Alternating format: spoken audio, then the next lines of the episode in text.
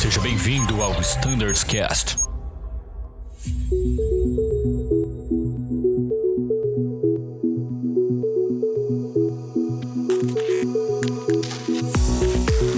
Fala pessoal, sejam todos muito bem-vindos ao Standards Cast. Meu nome é Danilo e este é o episódio 1 do Standards Cast do Boeing 737. Hoje aqui comigo está o Flight Standards mais competente do 737, Pablo Desontini. Seja muito bem-vindo, Deson. Olá, Danilo. Obrigado. Bom dia, pessoal. Excelente. Vocês já conhecem, está conosco também Bruno Scardoelli, faz parte do time aí. Seja bem-vindo, Brunão. Olá, pessoal. Mais uma vez um prazer participar desse, desse primeiro episódio aqui do 737. E antes de mais nada, um briefing rápido.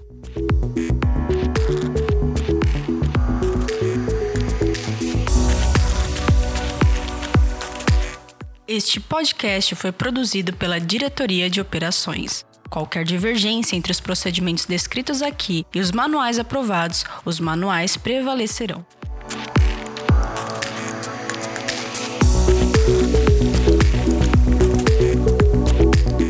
Muito bem, muito bem, muito bem. Estamos de volta agora sem maiores delongas. Vamos realmente para o que interessa. Deson, fala um pouquinho sobre você, meu amigo. Talvez nem todo mundo te conheça. Eu, eu posso adiantar algumas coisas sobre o Deson sem exageros. O Deson é uma das pessoas mais inteligentes que eu já conheci na minha vida. É um cara muito dedicado, que estuda bastante. E depois de eu falar tudo isso, se apresenta aí, Deson. Pô, obrigado, Danilo. Obrigado pelos elogios. Eu tô no 737, né, desde que começou a frota. Sou copiloto da empresa desde 2014 e antes estava como assistente de flight standard do ATR, do Super ATR, onde fiquei também um pouquinho. Olha, para quem não sabe, o Deson ele fala múltiplas línguas, é um cara extremamente competente, inteligente. Como diriam por aí, é um verdadeiro troglodita, né? e Danilo, só pra, só pra complementar aí, o cara é uma bíblia ambulante de literatura aeronáutica. Imagina, ah, eu tô falando. É só voar com ele, passar um tempo conversando, vocês vão perceber. Isso não é exagero, é verdade. A gente não tá ganhando nada para fazer esse merchan aqui.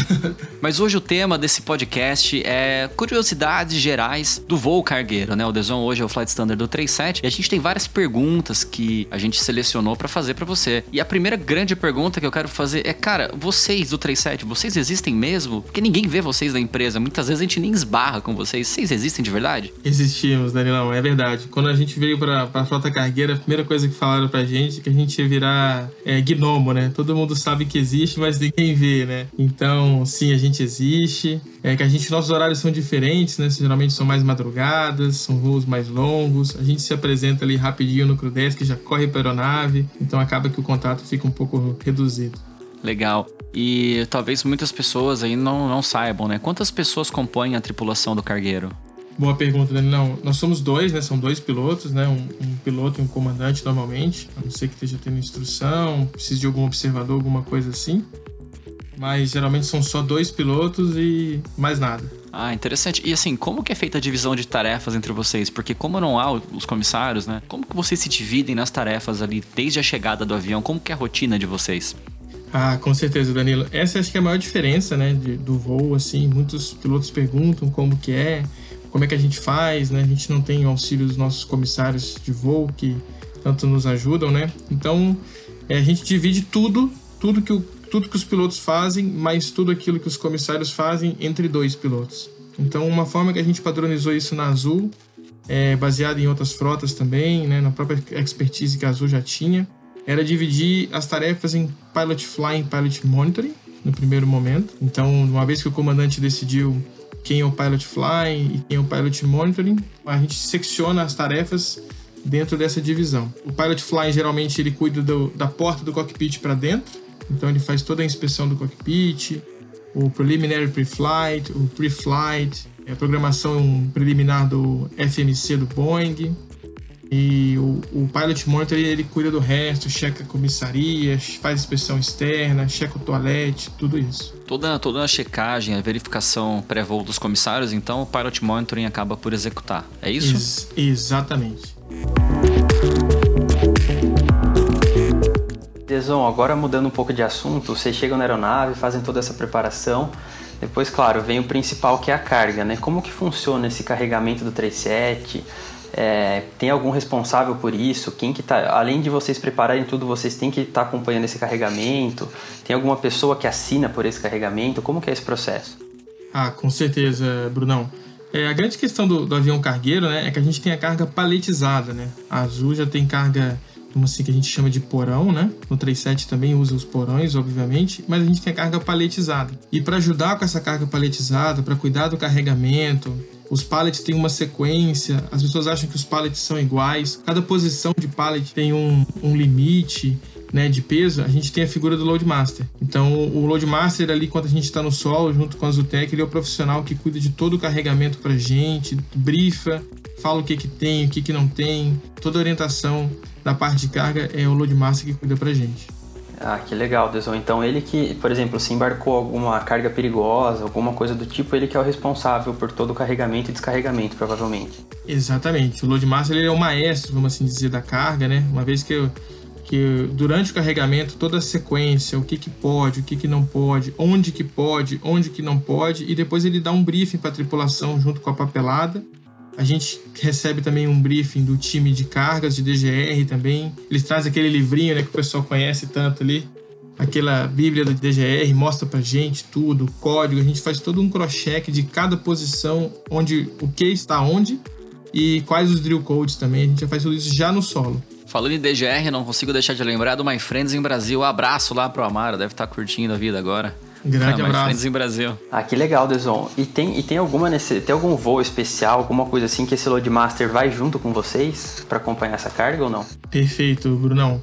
É, nas bases principais, que a gente tem as rotas fixas, né? A gente tem os Loadmasters no solo, para que eles não tenham que se deslocar. E existe trânsito dos Loadmasters, principalmente em voos de fretamento, onde a gente sempre leva, no mínimo, um Loadmaster e um Azutec, às vezes a gente leva também um especialista da carga específica, do time de cargas. E também, às vezes, um loadmaster se desloca para cobrir as férias de outro colega, algo assim. Ah, muito legal. Então, a presença desse loadmaster é algo, assim, importantíssimo na operação, né? Essencial. Sem loadmaster fica difícil. Não, muito legal, muito legal, Desão. Agora, mudando um pouco de assunto, uma coisa que também eu pensei esses dias, né, é a questão da abertura de porta, fechamento de porta. Por exemplo, quem, quem que no final de tudo, a hora que terminou o carregamento, é responsável por fechar a porta, armar escorregadeira? Ah, sim. É, então, como a gente comentou, né, a gente não tem a figura dos comissários, né? Então, isso fica é, no fechamento de portas para o copiloto. A gente padronizou hoje assim na frota, porque o comandante geralmente está falando com a Zutec, está vendo se o cheque de segurança foi feito. Então, o copiloto, após a autorização do comandante, fecha a porta. A gente arma a escorregadeira normalmente, tá? E faz o cheque da galley, se a galley está secure, se o lavatório também. Então, tudo aquilo, aquele cheque que o comissário fazia antes de sentar na estação dele, o copiloto faz hoje. Legal, Deusão. E puxando um pouquinho pro lado da carga agora de novo, né? Imagina, vocês saem aqui de Campinas, vão lá para Belém, e Belém vocês têm uma carga que tem que ir para Marabá, por exemplo, né? Essa carga que sai do 37, ela pode ser carregada no ATR, no Embraer, nos outros aviões da nossa frota? Como que é isso? Ah, nem todas as cargas, né, Danilão? Uma grande diferença, assim, de você ter uma aeronave, é, uma frota cargueira, é que você pode levar cargas que são específicas específicas para a aeronave cargueira, que a gente chama de CAO, Cargo Aircraft Only. Então, assim, para resumir, você leva o que o ATR leva, mas o avião passageiro não leva a carga CAO. Entendi, legal. Então é por isso a importância de a gente ter uma frota dedicada ao voo cargueiro, afinal de contas, né? E falando de capacidade de carga do 37, você sabe quantos quilos podem ser transportados no 37? Quantos pallets ele leva simultaneamente? Ah, bacana. Isso é uma outra pergunta, né? A gente usa o, o main deck, né? Que basicamente era a cabine de passageiros transformada num grande porão de cargas, né? No main deck você tem as posições onde os pallets entram e são travados no solo. O 737 que a gente opera leva 11 posições, é, ele tem 11 posições nominais, e mais os porões normais do avião, o porão dianteiro e o porão traseiro. Isso dá em média num voo cerca de 19 toneladas de carga, que é bastante coisa. Caramba, é bastante coisa. E assim, você tem uma ideia de quanta carga a gente leva por mês, no mês médio, quanto que a gente transporta aí pelo Brasil afora? Olha, a gente tem frequências diárias aí para Manaus, para Recife e Fortaleza. E o avião sai sempre bem cheio. Então, é bastante coisa, assim. Um, um, eu diria que uns 200, 300 toneladas por mês.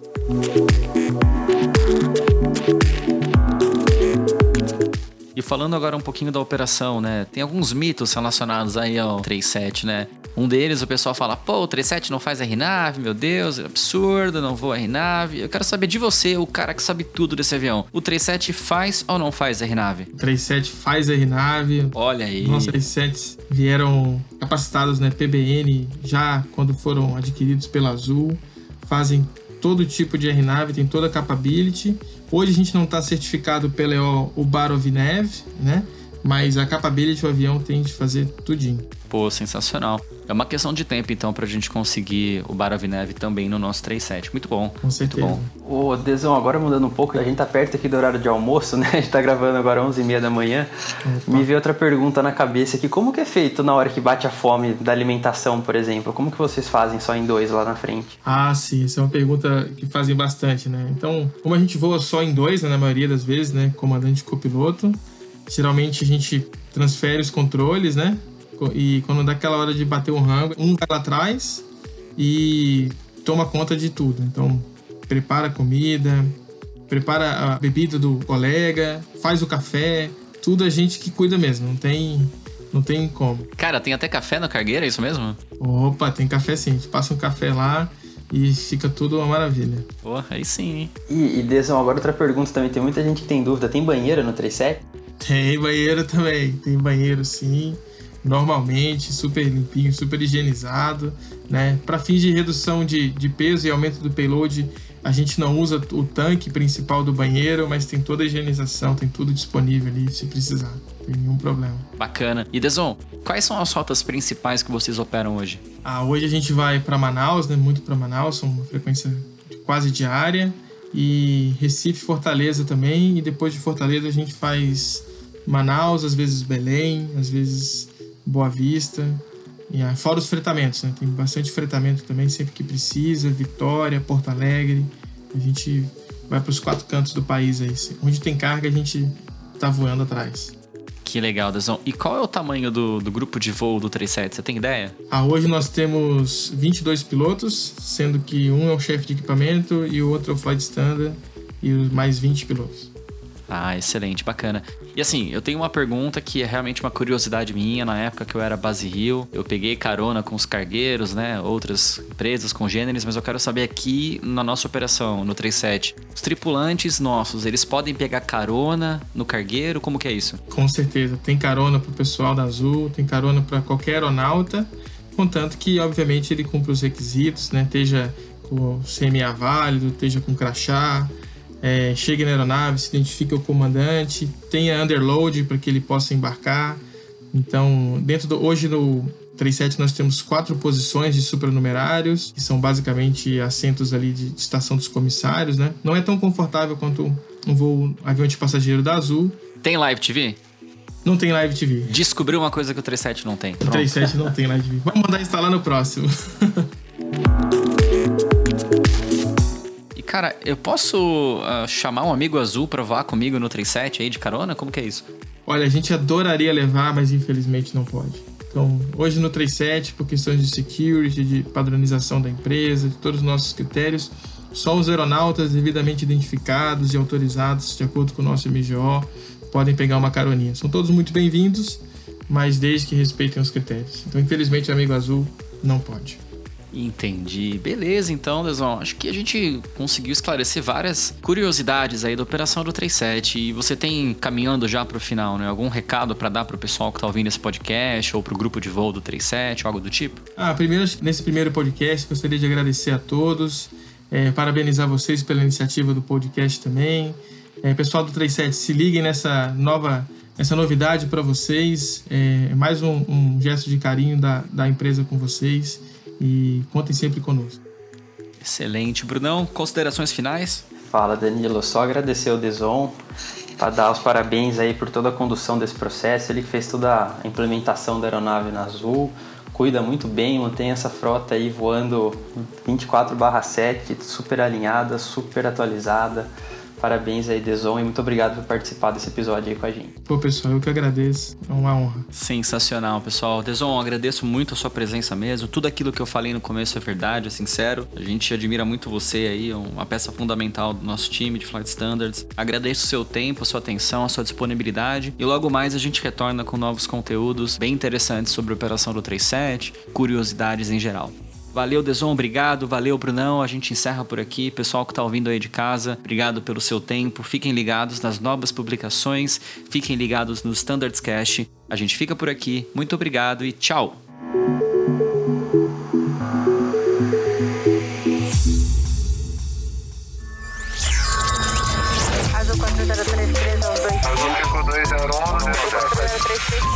Você ouviu ao Standards Cast.